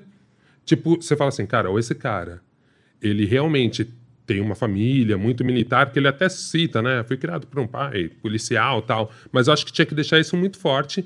E aí você transformar o pessoal do movimento negro como estúpido. Tipo assim, nunca aquela menina namoraria com aquele cara naquela velocidade daquele jeito. Uhum. Cara, ela tá dentro do movimento negro, dentro de uma faculdade que era criminalizado. Ela, tipo, a aproximação do, do, do filho do Denzel Washington com ela é muito boba, assim. Tu fala assim, cara, tipo, o nome do filme é Infiltrados na Clã, é Infiltrado. E você pega um cara que não consegue se infiltrar em nada, porque, tipo, é muito estúpido isso. Então já me deu um incomodozinho. Aí depois, meu lado, tipo, Cara, esse filme é muito Blue Cops, esse é muito a favor da polícia. Aí foi me incomodando mais. Aí, cara, o Adam é muito bom, aquele ator é muito bom. E aí, tipo assim, vira a mão branca salvadora, assim. Tipo, puta, na real, tá todo mundo ali. Cara, esse cara aqui, tá tudo na mão dele. Se ele deixar os caras perceberem que ele é o judeu, já que ele fisicamente encontravam com os racistas, foi me incomodando. Aí, aquele momento. Nossa, a gente tá dando spoiler de dois filmes agora. Aí, aquele, aquele momento da bomba, que estoura a bomba, eu falei assim, cara, vai, Lee, eu acredito em você. Você vai dar muita ênfase aqui que o, que o policial negro é pego como se fosse um bandido. Não, ele corta muito rápido aquilo, já passa para um outro problema. Aí eu já tava assim, puta, eu vou embora. Não, vai, segura, segura. Cara, quando ele chega e mostra aquela cena, que é quase uma pegadinha, estilo malhação, para prender o policial, que eles estão na lanchonete, eles prendem o policial racista.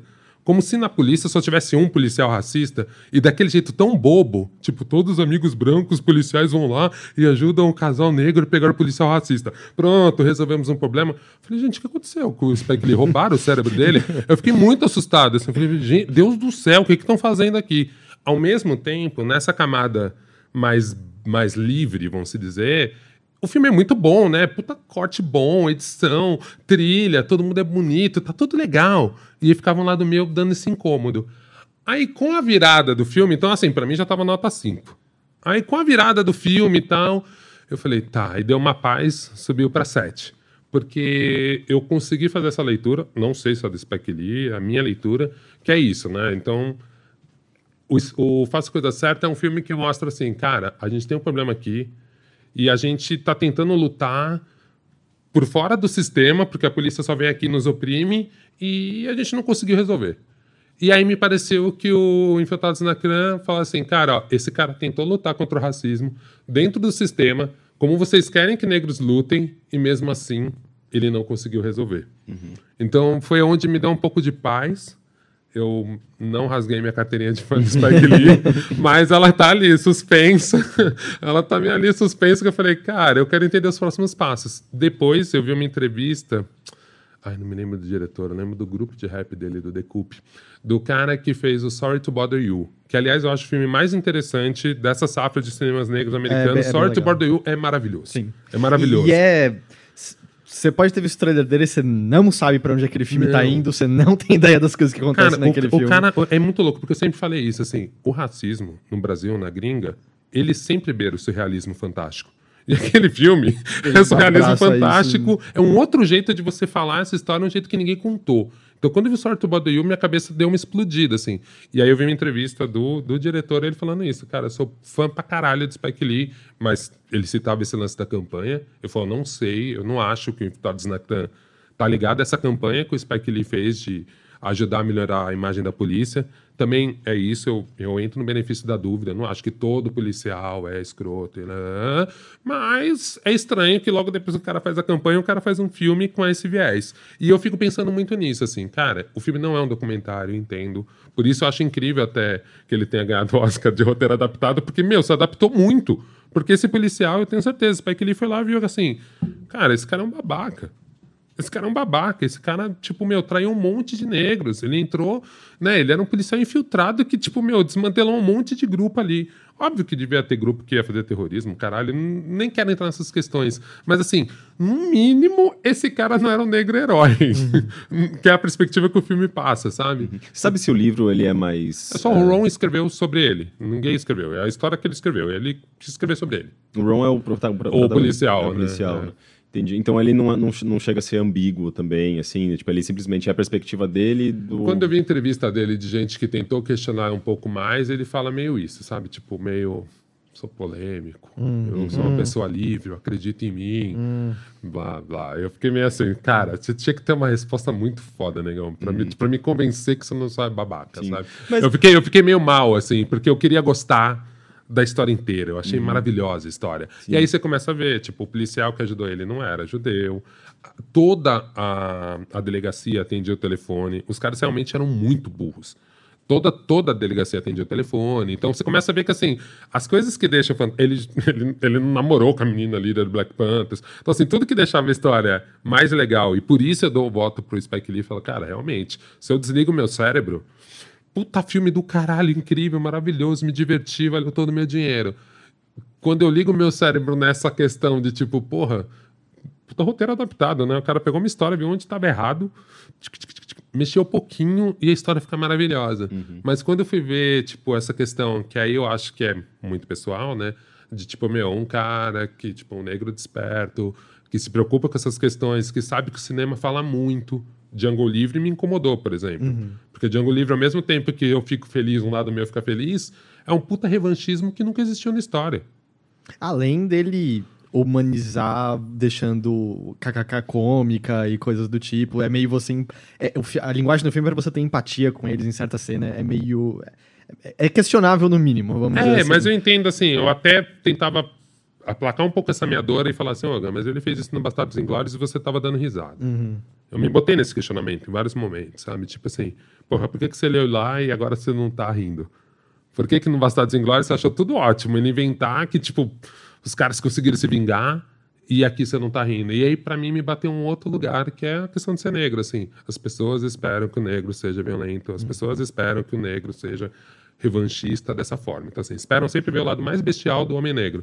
E aí o Django, tipo, puta, falei, cara, é tipicamente a história de um cara branco falando: Nossa, velho, vamos fazer esse negão mais destruidor, mais matador, mais cabuloso. E aí eu fiquei meio. Porra, velho, eu gosto tanto de você, Kate. É por isso que eu, eu, eu que sempre trago de volta pro, pro As. Por, por isso, favor, Por isso que As, ele é, eu acho que ele é tão importante. De repente você tem a família comum, americana, que, que tipo, são os valores que você normalmente associa a famílias brancas, né? Tipo, no cinema, uhum. a maneira como é representado. Então, tipo, isso é fantástico. Ao mesmo tempo que também termina sem solucionar o problema, né? O que é maravilhoso. Tipo, o Green Book, ele soluciona o problema. De repente, o racismo foi resolvido. Eh, ali não, ele, tipo, ele só aumentou ainda mais, né? Tipo, mostra Sim. que, assim como o próprio Get Out, né? O Corra, é, mostra que, ah, aquela família tá, tá, tá livre ainda, sabe? Tipo, a injustiça continua, não, permanece. A, a, fa a família... Ah, do, do... No Get Out? É, no Get Out. A, aquela seita, aquela... Ah, aquela... não, então, os vizinhos, a família é. lá... Ah, é verdade, verdade. não não, ele, é verdade. Eles, qualquer coisa, eles morreram cedo demais, eu diria. mas... Não, é verdade. Não, é, mas eu, gente que mas, sai viva. Né? Mas a fonte do problema permanece. Sim, sim. Né? É, e, e no, no, no, no Us é a mesma coisa, né? Tipo, o problema continua aí, se não então, piora. Mas né? e, e, aí, voltando pro que você tinha falado, ah, imigração e tal, porque é uma das, das coisas ligadas, uhum. é. Eu acho que essa frase emblemática, o problema continua. Porque essa questão não deveria ser. O, o, ponto inicial é que não deveria ser um problema. Eu, eu, sei que o twist que incomoda algumas pessoas no filme, porque ele é feito através. Muito dispositivo, é simplesmente dito a você: uhum. essas pessoas que vivem aqui embaixo foram criadas pelo governo, são clones sem alma. Eu acho que é essa explicação que ele uhum. faz. É, a, a, a, vamos dizer, a versão, não, não, não, vou falar maligna, mas vamos dizer, a versão Tether, ela fala, eu me pergunto como teria sido aquele dia, se em vez de você trocar de lugar comigo, você só tivesse me puxado para fora e tivesse me dado uma chance e mostrado para todo mundo. Porque eu acho que nisso volta que a questão é um filme sobre. A gente falado mais cedo de apagamento de identidade, e aí por isso que entra em questão racial, entra em questão de imigração, entra na questão de nativos americanos, porque é toda uma questão de um outrismo daquelas pessoas, esses, esses seres não pertencem a esse lugar, mas aí você tem desde o nome do filme Us até a frase emblemática Nós somos americanos, que é. Não é uma invasão externa não é alguém que veio de outro lugar dizendo que você quer roubar. São pessoas que merecem estar ali, tal qual todas as outras que você tá vendo no filme o, o tempo todo. Eu acho que é, é nessa questão que ele acaba tocando mais. Uh, todas as questões sociais dele, de tipo. É, percebe como ele transforma em, em, em seres malignos, assim, a, o, tirando a, a Red, os outros soltam gritos culturais, meio como se fossem bestas e bichos, eles não têm o poder da comunicação. Você não sente nenhuma forma muito de empatia quando eles estão morrendo no geral. Mas todo o ponto é meio que, oh, por que, que a gente vive no subterrâneo, longe de tudo? Por que, que vocês merecem o que tem aí em cima e a, a gente não? E... e até só eles, eles receberem as experiências serem muito ruins para eles também, isso me pegou muito, né? Tipo aquela hora que a mulher faz a, a cirurgia plástica e ela lá em cima, a cirurgia plástica deixou o rosto dela, entre aspas, mais bonito, e a outra contando, tipo, meu, bem com uma cicatriz, Sim. assim, absurda. Ou quando ela fala do parto, né? Se eu não me lembro, Sim. ela fala da cesárea, tipo, pô, você fez uma cesárea, meu, lá embaixo eu sofri muito, porque minha barriga foi cortada. Ou tipo, você tá com a pessoa que você ama, eu tive que estar tá com esse daqui que Justamente, não... eu não tenho relação nenhuma com ele. Isso, isso, é, isso também me pegou muito, assim, para fazer mais essa, essa alegoria na minha cabeça dos mexicanos, essa questão do gutural de não falar a língua, né? uhum. né? Falei, cara, é muito como um americano olha para quem não fala inglês, né? Tipo, grunhidos, né?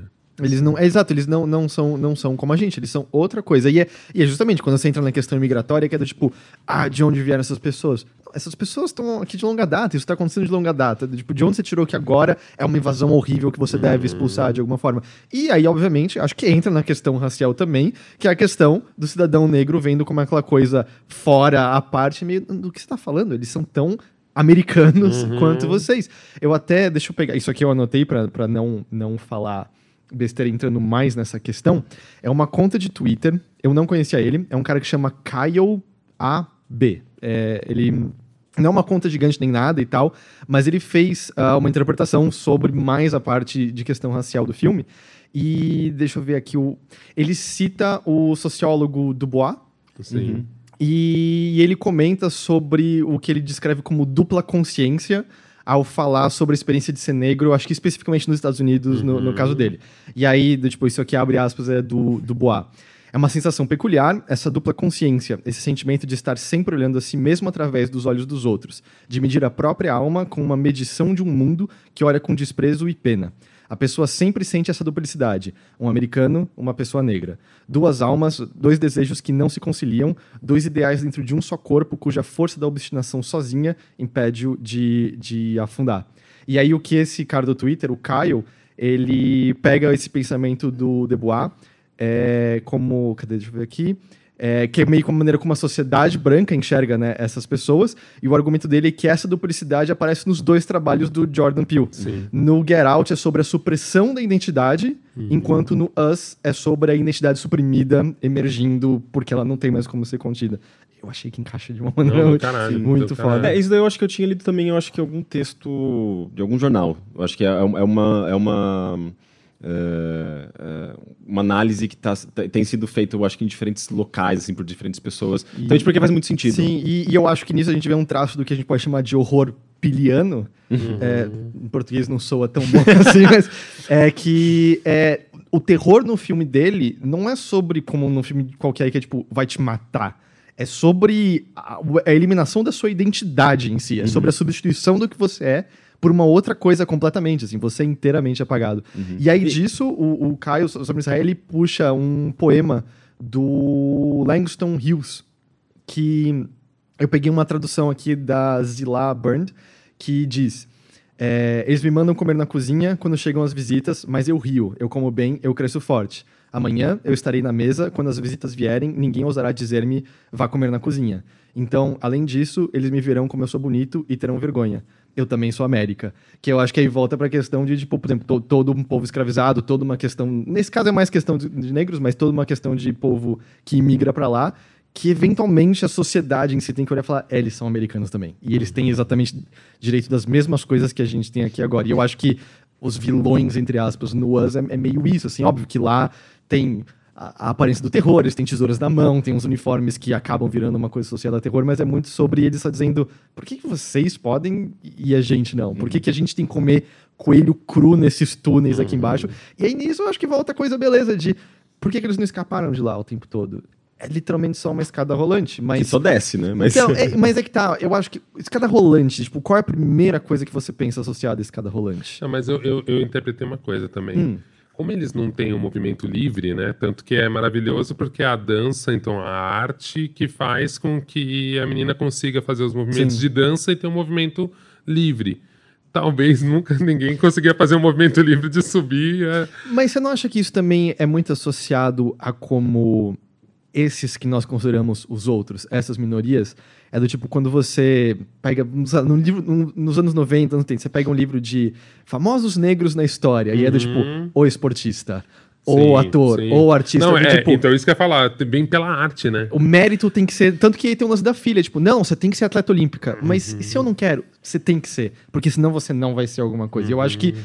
Eu acho que tá ali a conexão, tá meio a dica do é, negócio. É, e, e, lembra também que uh, eles se chamam tethered, né? Tipo, ou seja, amarrados. De alguma é, forma, é, quase, é quase como acorrentados. Não, né? E tem a imagem da algema Exato. que ela usa literalmente para matar a, a, outra, né? E, e, e, me remete também muito àquela coisa, né? Tipo, é meio que a, a a alta sociedade precisa que uh, exista ali o trabalho braçal, exista que existe a classe, a classe baixa, uh, uh, para que o mundo continue existindo da maneira como a gente conhece, uhum. né? Tipo, o capitalismo, né? E, e, é quase como se Uh, se fosse um comentário sobre isso, sabe, também, então, né? Dessa, dessa, dessa necessidade de ter essas duas camadas muito bem divididas. E eu volto na escada rolante com isso. É assim. É, sabe, onde você mais encontra escadas rolantes? E porque é o símbolo que... máximo do uhum, shopping center, uhum. que é, tipo, o poder de consumo. Você é o que você tem. E aí volta pra questão do pai. O que personagem é do Tim Heidecker é um escroto. E o pai reconhece isso. Mas tem o lance, tipo, eu quero ter a mesma lancha que ele. Do, tipo, ele. Tipo, eles em certo momento, e, e, a gente nem chegou a mencionar isso, como o filme usa da comédia de maneira uhum. primorosa, é. Eles estão, tipo, de boa com os cadáveres da família, mas na casa legal, né? Que tem a Alexa lá que toca música. E o pai não quer sair de lá, até que é meio.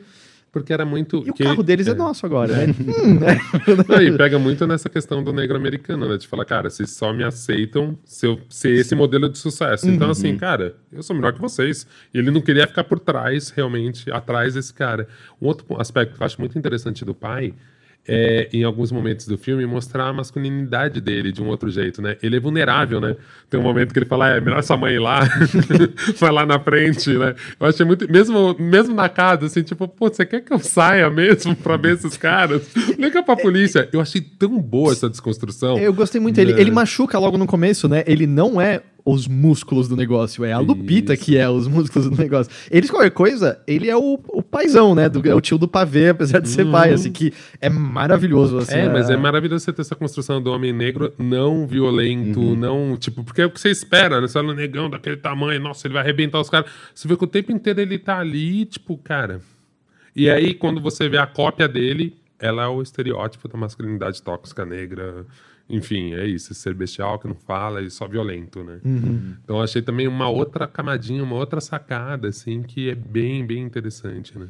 Sim. E, e assim, eu acho que a gente também nem falou, mas é tecnicamente, que filme que maravilhoso. Assim, essa cena final da briga das Lupitas, intercalando com a dança de balé, e, e eu, é, eu não sei dizer se é o tempo todo, pelo menos nas cenas que eu percebi, em que o Jordan Peele só usa a linguagem básica de filme de terror quando são as cenas mais transitórias, quando não tem meio que nada acontecendo. Quando são os grandes momentos de eclosão, de explosão, essa cena é quase. É, é literalmente uma dança mesmo entre as duas, é né? Até porque ela, ela, é, ela, é, ela, é, guiada pela música mesmo, né? Não, virou um clipe. Sim, falou, cara, é um clipe isso sim. Eu só não achei tão. Eu não fiquei tão impactado porque há pouco tempo eu assisti Suspiria duas vezes, assim, tipo, seguidas praticamente, que eu amei aquele filme.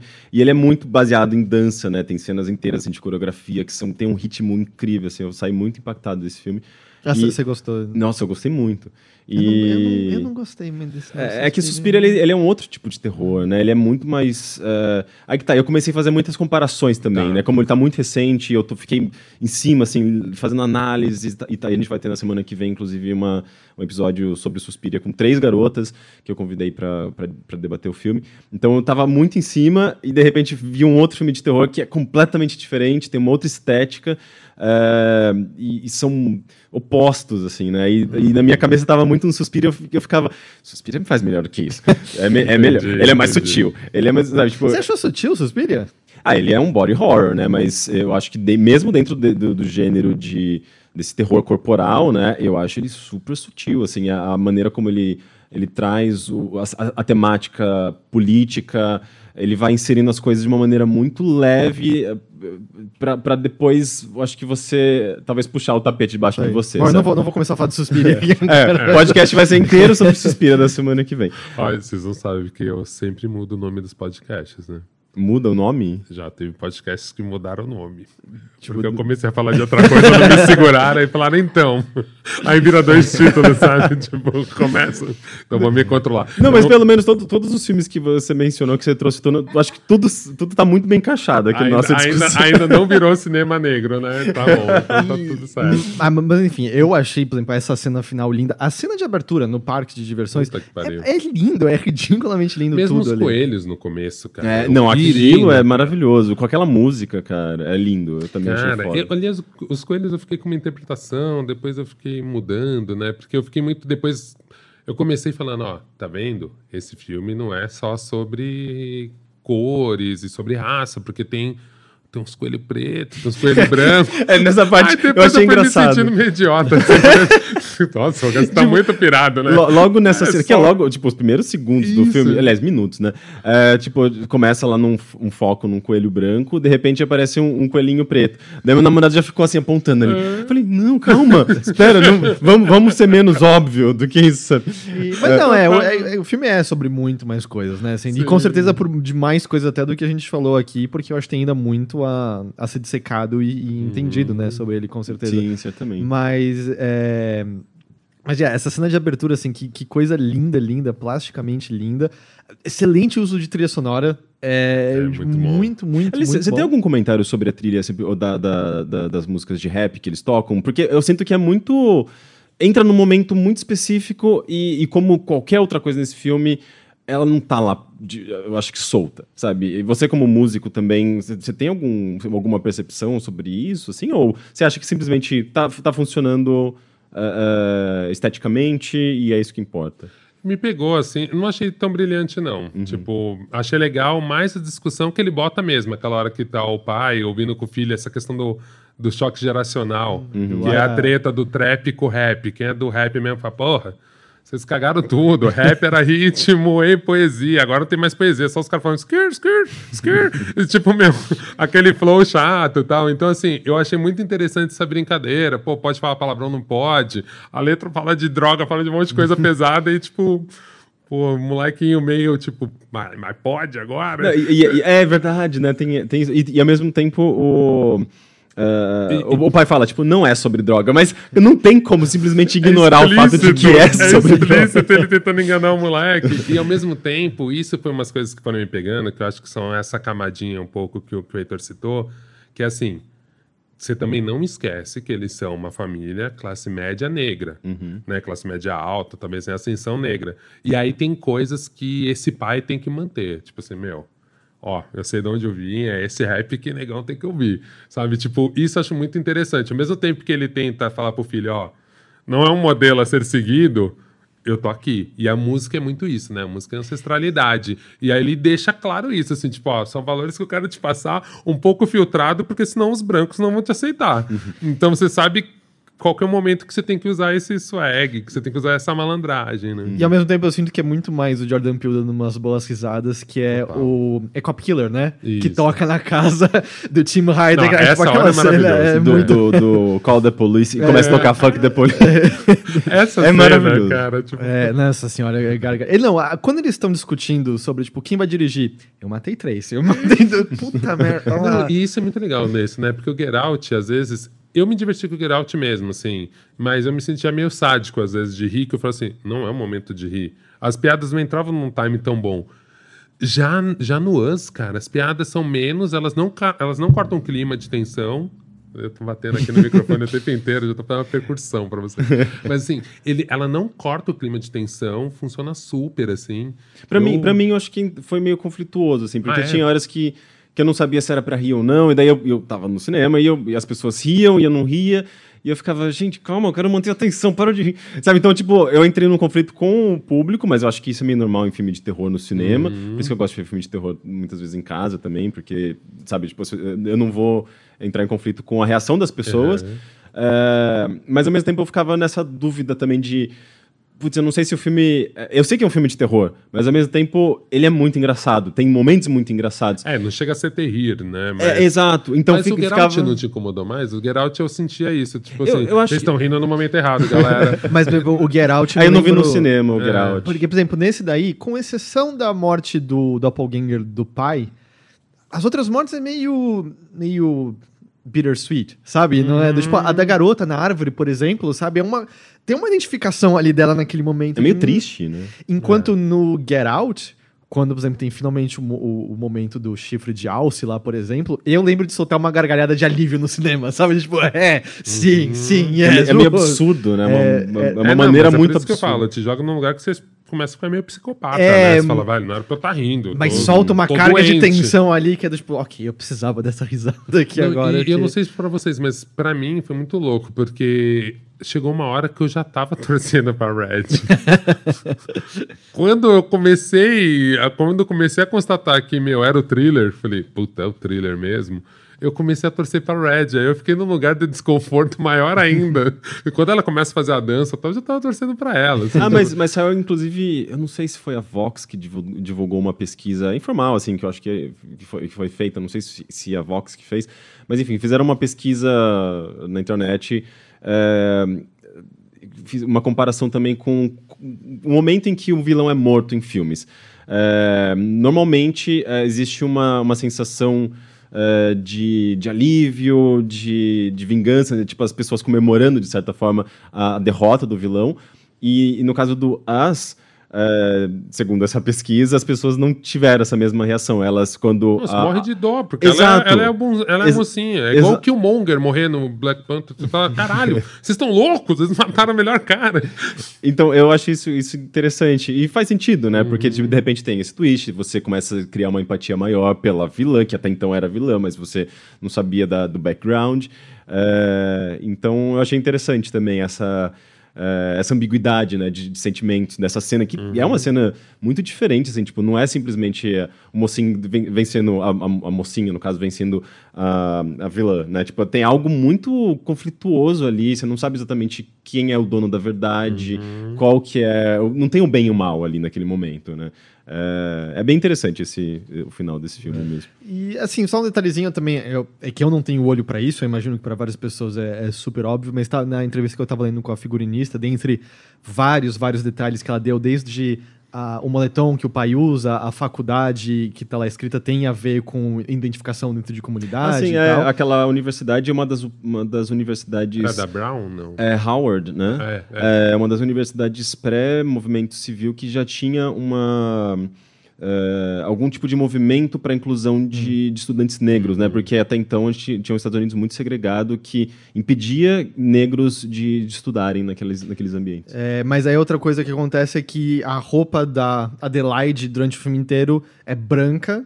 Uh, e ela vai se tornando progressivamente Vermelho. mais vermelha e quanto mais. A camisa mais... do menino também tinha. Um a camisa do menino egg, também? Né? Eu não me lembro o que, que Ah, é porque ele tem uma roupinha meio é, é um, um, um, toxido, assim. É um, um smoking é falso. Um smoking. É, o que eu vi é que a ideia tem uma coisa meio de, de, de mágico, assim, uma, um pijama falso que seria de um mágico, que entra na questão de ilusionismo. Ou, e aí eu não sei o, se eu entrei... o classismo também, né? Porque tipo, é uma roupa, digamos, da elite. E, é que, e aí eu não sei se eu entrei longe demais, que é, né, tipo, qual é o truque de mágica mais clássico de todos? Fazer o coelho desaparecer na cartola. Caralho. Mas aí eu já não sei se... se sabe, mas é tipo, ah, o coelho teve que ir pra algum lugar, você só não sabe pra onde. Mas é, eu tem... não sei se é, se é aquela coisa da gente querer olhar demais pro, pro Jordan Peele. Mas é que aí que tá, né? Tem tanta, sabe, tipo, eu vi gente fazendo comparação com a Alice no País das Maravilhas, através do espelho. É, tem eu tantas vi que leituras. A maçã no começo é total Eva com a maçã indo em direção, porque ela tá com a maçã do amor, não. Verdade, tem toda a questão bíblica, né? Do, do Jeremias. Jeremias, é isso? Exato, é sim. É, Apocalipse. Putz, tem tantas leituras. Se a gente continuar aqui, a gente não termina nunca esse podcast. É um especial de três horas. Mas é, eu, eu, acho, tipo, isso, essa discussão, uh, eu acho que mostra o quão, quão profundo esse filme pode ser, né? Ele, ele, ao mesmo tempo que você pode fazer essa leitura mais. Um filme divertido de terror, ele também pode ser um, um puta comentário social, político, uh, que reflete muito dos nossos tempos e especialmente da, do cenário norte-americano, né? É, como como assim, vai, todos os filmes de terror que se tornaram icônicos de alguma forma, sabe? Quando você volta para pro o, o, é, o do Fred Krueger na é sexta-feira 13, é o Nightmare on Elm Street, como é que é? A Hora do Pesadelo. A Hora do Pesadelo, Hora do Pesadelo 2, sabe? Que é sobre homossexualidade. É sobre homossexualidade Cara, mas e... isso é uma leitura que foram fazer depois de não, não, muito tempo. Não, não, não. Os, já, todo mundo já confirmou os diretores. Não, não, não, sim, sim. Mas quando, nos anos 80, 90, ninguém, ninguém, eu duvido que alguém conseguia ver essa, hum. ver essa, essa interpretação, porque não era, ninguém falava sobre esses temas com tanta abertura. E então, por mais, é, apesar da intenção do autor, não, não existia essa discussão. É a mesma coisa do Fantasmagória, que a gente jogou há pouco tempo, né? Uh, é um jogo de 94, uhum. que ele é super feminista. Ele, se você pode fazer uma leitura feminista nesse jogo, é um jogo também de terror.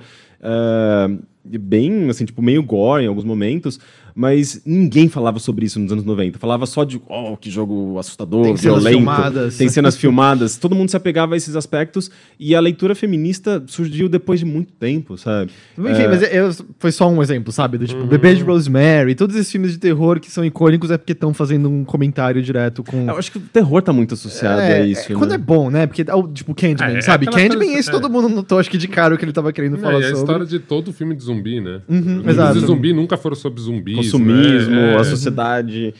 Enfim, é, mas que legal que a gente teve essa, essa conversa. É, é, eu acho que a gente pode encerrar por aqui. Tem alguma coisa ainda que vocês queiram falar sobre o filme, que, bem rapidamente, assim, só alguma ideia? Algum... Eu só acho que é um tweet, infelizmente não vou saber o, o autor ou a autora, agora não me lembro, mas eu acho que é um. Eu acho que faz muito sentido que é as pessoas estavam tendo discussões se o estilo do Jordan Peele era do tipo, sei lá, Kubrickianiano, se era não sei o que lá, e o argumento da pessoa é, é, é ele, não, ele é o primeiro piliano, sabe? Do tipo, ele vai fazer escola a partir de agora. E eu acho que isso é muito real. Porque uhum. só, só que a gente tá falando assim, a maneira como ele subverte a linguagem de terror propositadamente, ele usa quando faz sentido, ele mantém tensão mesmo sem usar o que é óbvio, ele insere esse monte de coisa para você discutir, pensar sobre, num filme que, mesmo que você diga e fala, eu odeio política, eu odeio todas essas questões, é um filme divertido de assistir, uhum. mesmo que você queira ignorar tudo isso.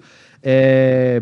Eu não consigo pensar muitas pessoas que conseguiram fazer isso, ainda mais com filme de terror, sabe? Exato, então... trazendo meio que quase que Uh, dando ainda aumentando a relevância desse gênero que muitas vezes é meio sucateado, né? Tipo, o próprio Oscar reconheceu o Get Out ali, ali no meio de uh, o Oscar normalmente não dá prêmios para filmes de terror, né?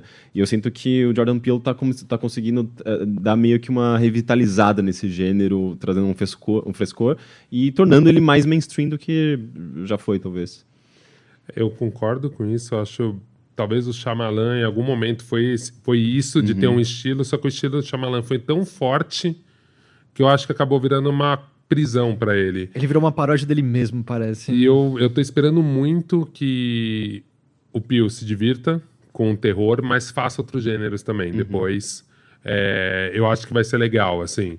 Tô com um pouco de medo do Além da Imaginação ser isso, ele queimar todas as pautas boas ali. Ou, mas por outro lado, eu tô muito feliz que eu acho que a guerra entre o Além da Imaginação e o Black Mirror vai fazer o Black Mirror ser bom de novo.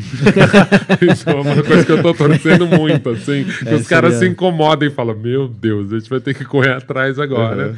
porque, meu, puto, o Jordan Peele tá arrepiando e a gente vai ter que fazer o Black Mirror ficar bom de novo. Nossa, já, já pensou? Já pensou? seria, seria muito legal se isso ia ser demais, ia ser demais. É, só uma coisa, eu queria indicar um podcast que chama Still Processing, uhum. que é da New York Times, é um casal. Vou voltar aqui.